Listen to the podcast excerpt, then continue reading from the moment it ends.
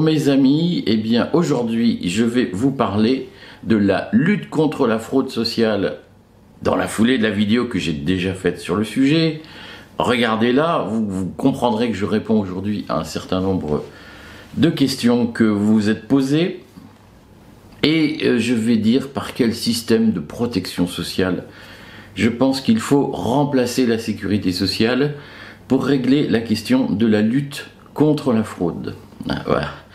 Alors donc c'est une vidéo, une capsule un peu stratosphérique que je fais aujourd'hui où je vais essayer de vous expliquer comment, moi qui suis libertarien, je pense qu'il faut traiter la sécurité sociale, dépasser la sécurité sociale pour la remplacer par un système de protection sociale moins cher et beaucoup plus protecteur que le système qui existe aujourd'hui.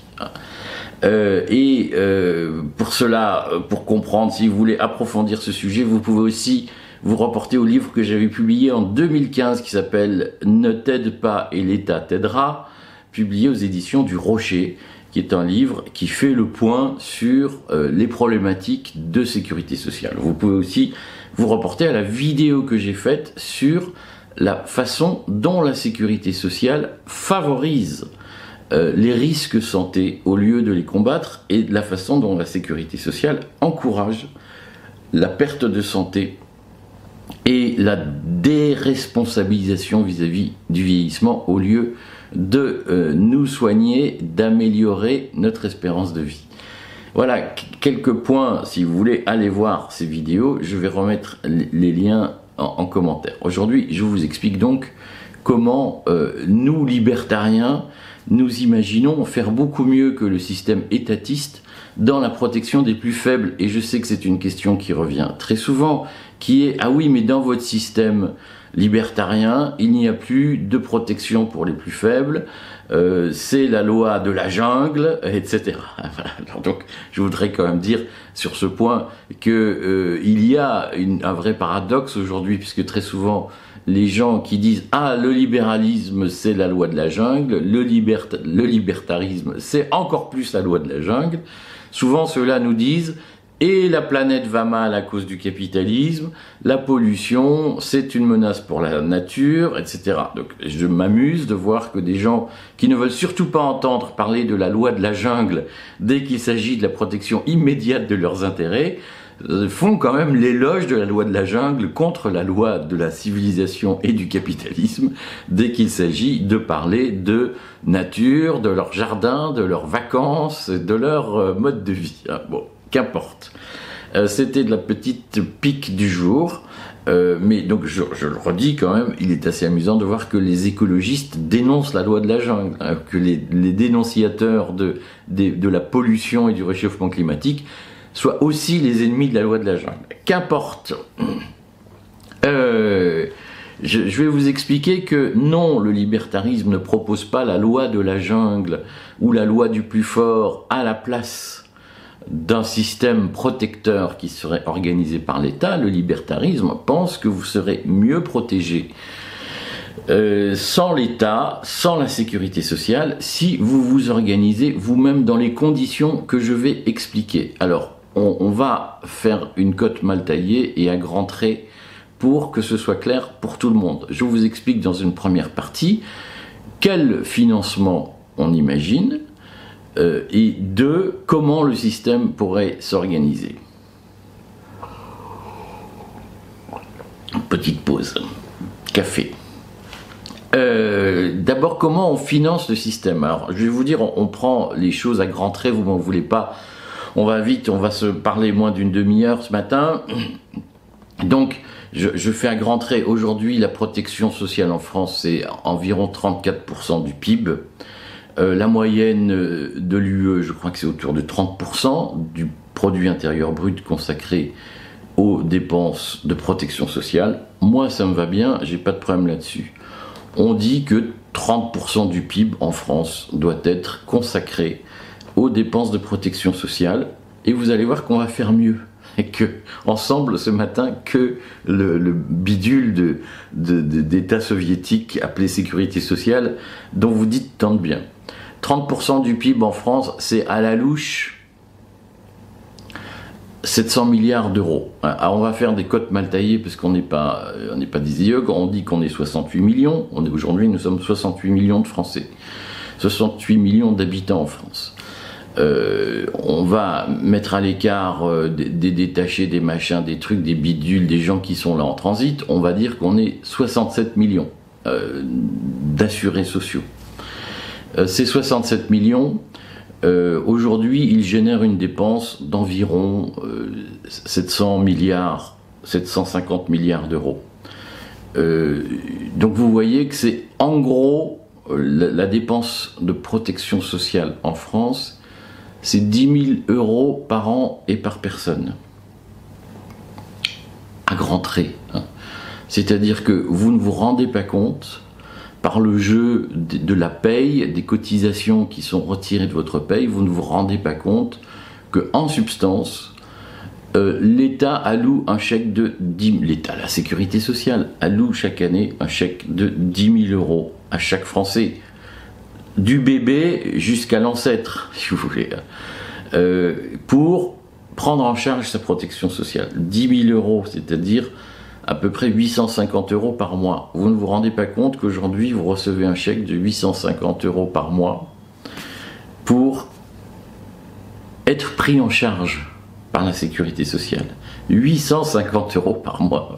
Alors j'entends des gens grogner parce que ils ont leur complémentaire santé qui coûte 120 balles. Mais est-ce que vous vous rendez compte que vous vous coûtez 850 euros par mois toute votre vie, hein, de la naissance à la mort? Vous coûtez 850 euros par mois pour les allocations familiales, et j'en passe parce qu'il y a pas mal d'autres choses, pour le, la santé, pour les retraites. C'est énorme. Euh, ça, on oublie de dire, puisque j'entends souvent, on est mal payé, on oublie de dire, vous êtes mal payé, mais enfin, vous coûtez 850 euros par mois, rien que pour votre protection sociale. Point numéro un. Donc moi, je pense qu'il faut que ces 850 euros par mois, tout au long de votre vie, ils sont mal utilisés, et que vous pourriez être mieux protégé, ou bien euh, coûter moins, si ça se passait autrement. Mais on dit moi, je, n'ai pas de problème à dire qu'on consacre 30% du PIB, qu'on redistribue chaque année 30% du PIB en protection sociale pour chaque Français. Hein, donc, enfin, chaque habitant. Donc, ça signifie quoi? Ce que je dis, ça signifie que je ne suis pas pour la disparition de la protection sociale. Moi, j'ai pas de problème avec la protection sociale. Je ne suis pas contre qu'on protège les gens. Euh, simplement, je pense qu'ils sont mal protégés avec le système bureaucratique que nous avons. Donc moi, je suis pour qu'on fasse tout autrement que ce qu'on fait. Alors, pour aller vite, euh, aujourd'hui, il y a euh, un sujet central qui est la dépense de santé. Je pense que c'est le seul vrai sujet que nous avons en France, c'est que ben, il y a des soins vous tombez malade, vous avez un cancer compliqué, il faut des médicaments à 30 000 euros ou en tout cas plusieurs milliers d'euros le traitement par an, ça vient des États-Unis, c'est compliqué. On est trop nul pour l'organiser nous-mêmes ou on est trop bureaucratique pour produire ces médicaments nous-mêmes. On les achète aux États-Unis, ça coûte très cher et je trouve normal que les gens aient accès aux, derniers progrès scientifiques en matière de cancer, par exemple. Je trouve normal que quand il faut une crise cardiaque, ils soient pris en charge gratuitement par l'hôpital. Hein. Euh, je, je trouve normal que lorsqu'ils ont une maladie de longue durée, compliquée, la sclérose en plaques, je sais pas quoi, le diabète, diabète c'est peut-être plus compliqué, mais je trouve normal que les maladies de longue durée soient prises en charge par la collectivité. il se trouve qu'aujourd'hui, il faudrait que je réactualise mes chiffres, mais il n'y a pas si longtemps, quand j'ai écrit mon livre en 2015, la, prise en charge des maladies longue durée représentait 80, milliards de dépenses. Moi, je sors ça de l'ensemble. Je pense que cet ensemble doit être directement financé par l'impôt. Donc je pense qu'il faut qu'on crée pour les maladies graves, les maladies longue durée, le cancer, la crise cardiaque, le gars qui se fait amputer d'une jambe après un accident de la route, je, suis pour qu'il arrive à l'hôpital, qu'on lui demande rien, qu'on fasse pas 40 000 paperasses, et qu'on lui dise pas votre machin, votre truc, votre mutuelle, votre bidule, votre... je suis pour qu'on le soigne, et puis c'est pour, pour la collectivité. Et ça, je suis pour qu'on soigne plus. C'est-à-dire que je pense que les 80 milliards de 2015 n'étaient pas suffisants dans l'escarcelle et qu'il fallait augmenter, de mon point de vue, d'au moins 20% la part, les dépenses prises en charge pour les maladies de longue durée, les cancers compliqués, etc. Euh, je suis pour que, par exemple, une femme qui subit une, ablation du sein après un cancer du, sein, je suis pour qu'on lui paye sa chirurgie réparatrice. Je suis pour que les gens euh, qui font des chocs anaphylactiques, ils, vont se faire opérer d'un truc à la con, ils se réveillent, ils ont plus de bras, plus, plus de jambes parce qu'ils ont fait une réaction allergique à, à l'anesthésiant. Je suis pour qu'on leur paye une chirurgie réparatrice à 100 000 balles aux États-Unis. Je n'ai pas de problème là-dessus. Et donc je suis pour que l'État paye. Je suis pour que l'impôt, pour moi, ça, ce sont des dépenses de solidarité.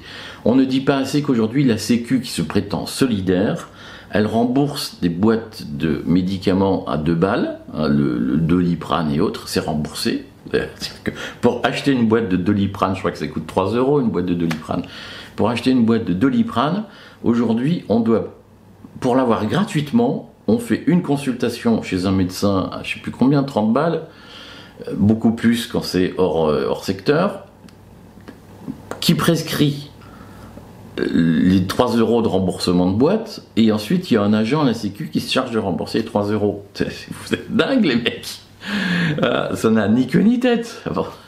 Donc Aujourd'hui, on met beaucoup d'argent là-dedans. En revanche, la, femme, l'homme qui fait un choc anaphylactique, qui se réveille manchot, on, dit, on, monsieur, on ne vous paye pas l'opération pour vous réparer. C'est totalement dément. Je n'appelle pas ça de la solidarité, j'appelle ça de l'achat de voix. Euh, mais moi, je suis pour l'inverse. C'est-à-dire, je suis pour que l'État rembourse les frais de chirurgie réparatrice pour les gens qui subissent des accidents graves, etc. Je n'ai pas de problème là-dessus. Je crois qu'il faut mettre plus d'argent sur la table et je pense que c'est la mission des CHU, très largement, que de coordonner, voire de prendre directement en charge l'ensemble de ces mécanismes. Donc moi je suis pour qu'on garde un réseau de CHU public et je suis pour qu'on augmente les moyens mis dans la prise en charge des maladies graves et longues. Je n'ai pas de problème là-dessus. Voilà, c'est carré. Je suis pour qu'on fasse mieux que le système actuel, qu'on mette plus d'argent. Maintenant, là où, le bal blesse, c'est pour le reste. C'est-à-dire, on va dire grosso modo que ça représente 680 milliards de dépenses. On est d'accord, c'est des cotes mal taillées. On n'a pas le temps de chicaner. On n'est pas là pour faire un, audit financier. Hein.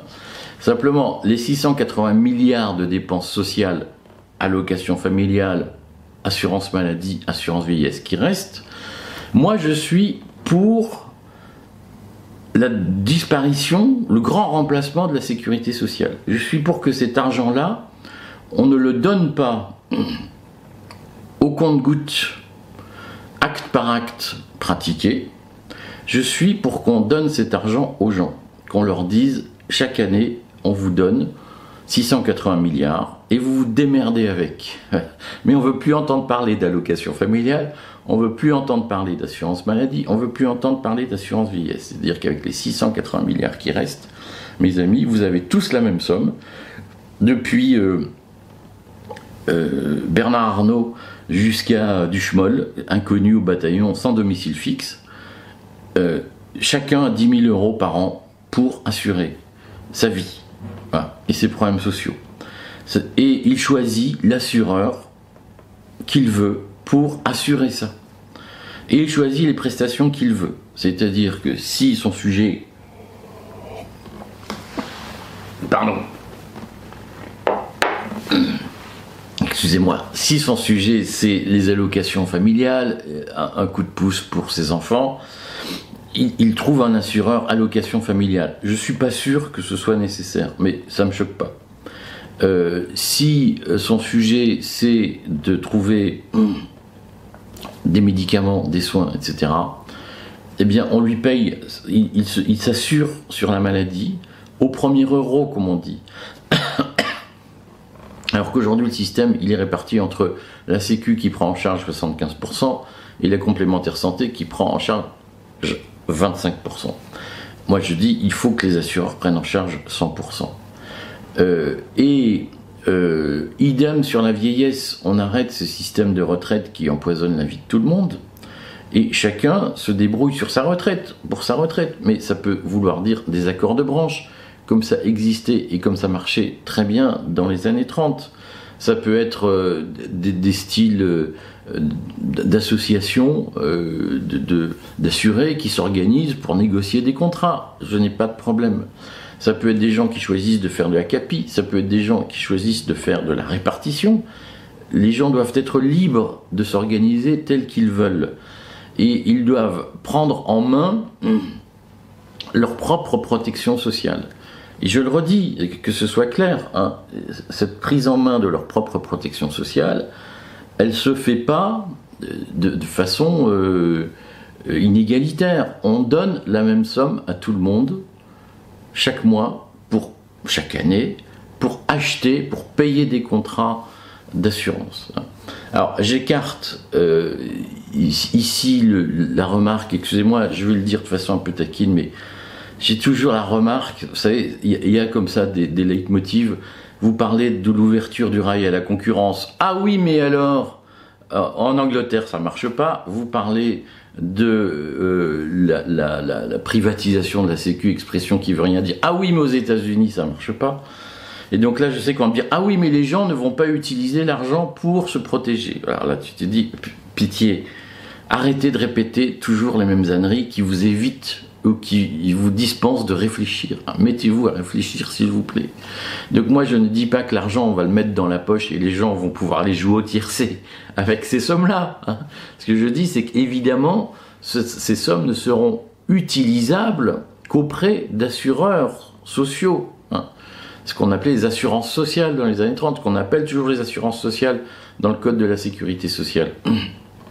Bien, les 10 000 euros par an qu'on donnera à chaque Français, ces 10 000 euros seront utilisés, ne pourront être utilisés que pour euh, souscrire des contrats d'allocation familiale, d'assurance santé, d'assurance vieillesse. Et quand je dis 10 000 euros, c'est pas 10 000 euros par ménage, c'est 10 000 euros par membre du ménage. C'est-à-dire qu'une famille, un couple avec deux enfants, percevrait chaque année 40 000 euros de chèques pour assurer sa protection sociale. Hein. Euh, je vous assure, ça vous changerait la vie. Parce qu'aujourd'hui, euh, là encore, j'entends les gens grogner sur ma mutuelle avec mes enfants, il me coûte 180 euros par mois, c'est-à-dire 2000 euros par an. Là, on serait dans 40 000 euros de chèques chaque année pour que les gens s'organisent, pour qu'ils préparent leur retraite, pour qu'ils assurent leur santé, pour qu'ils élèvent leurs enfants. Je vous assure que d'un coup d'un seul, vous réglez 80% des problèmes de la société française. Hein. Et en plus, vous réglez le problème de la bureaucratie euh, sociale.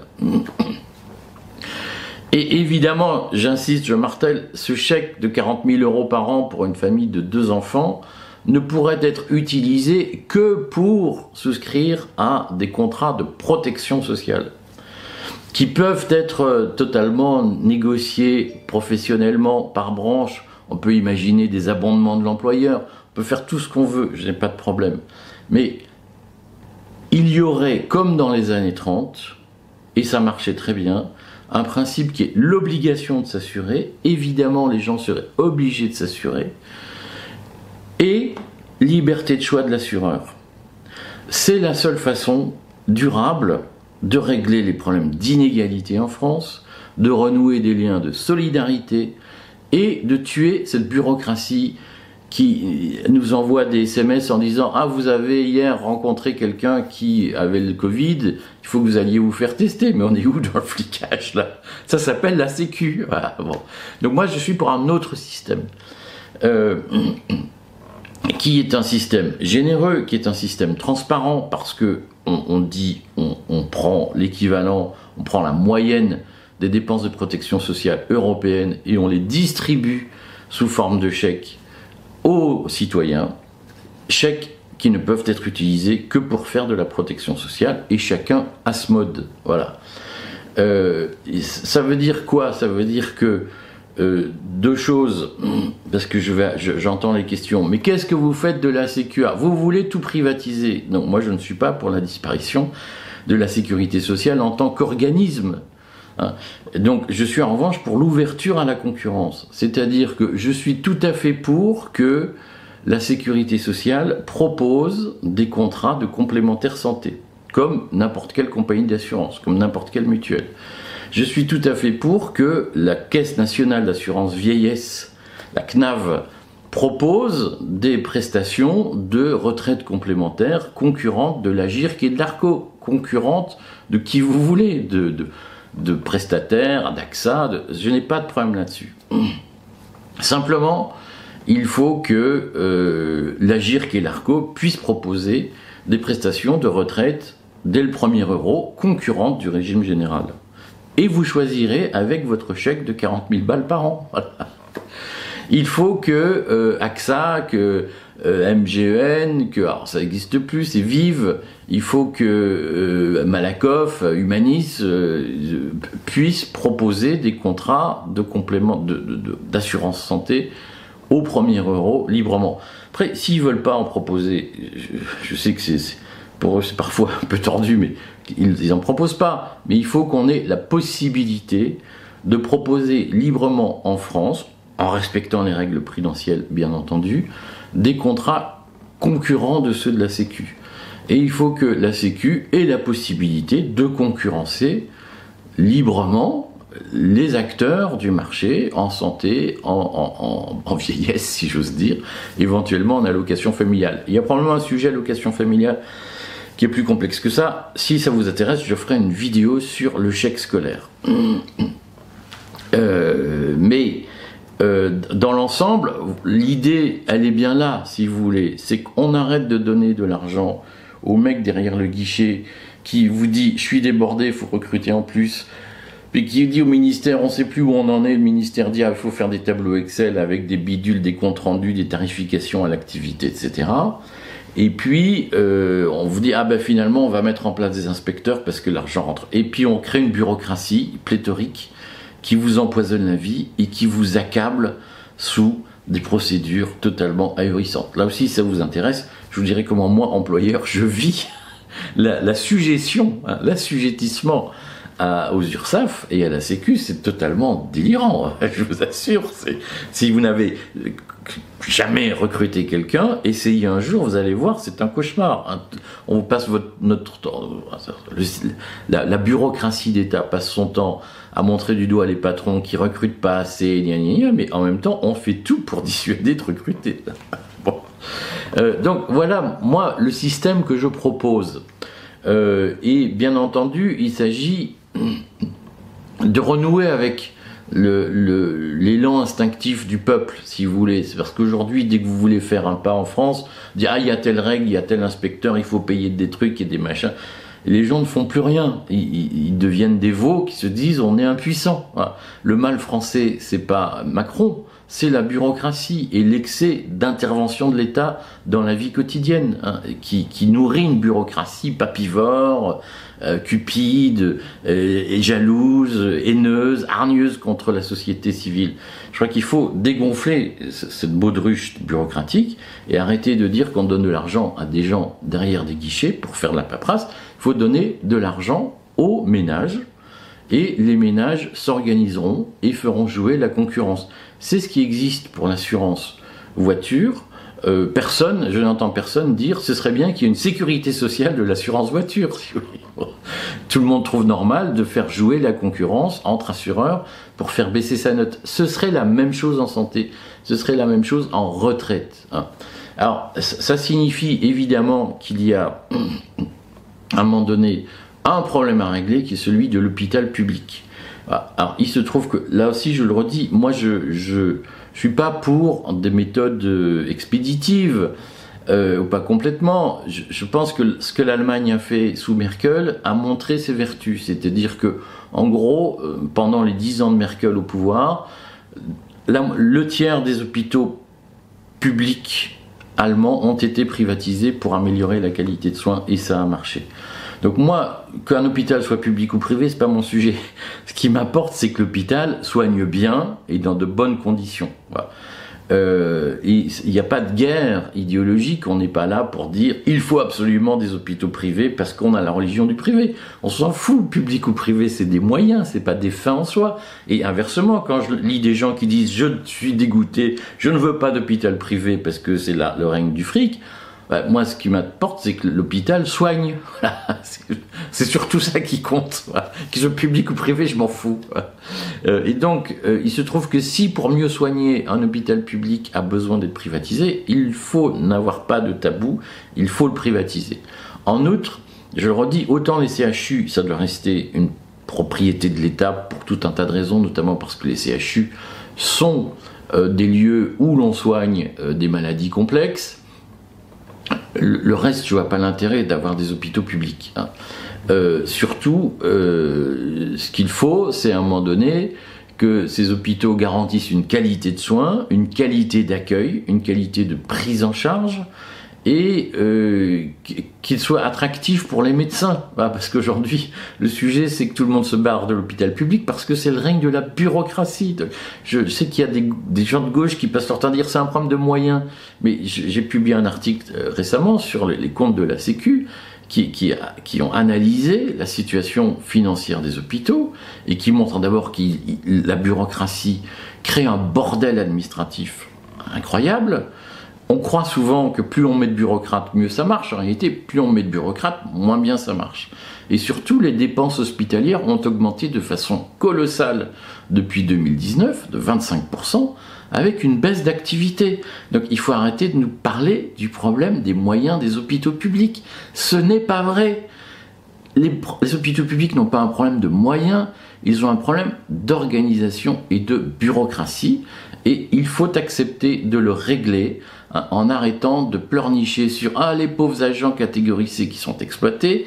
C'est pas vrai. Il y a dans les hôpitaux publics des tas de gens qui ne foutent rien, qui ont des paperasses à faire ineptes, qui euh, sont perdus. Euh, si vous voulez, on va ensemble au siège de la PHP hein, à 9h30 le matin.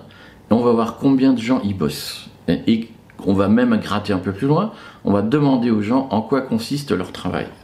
À la PHP, il y a un bureau qui a été créé uniquement pour coordonner les autres bureaux, tellement la bureaucratie y est proliférante. Quel est l'intérêt de mettre des millions chaque année à la PHP dans des postes administratifs de coordination administrative alors que l'objectif de la PHP c'est de soigner les gens. Voilà, c'est pas de faire des papiers, c'est de soigner.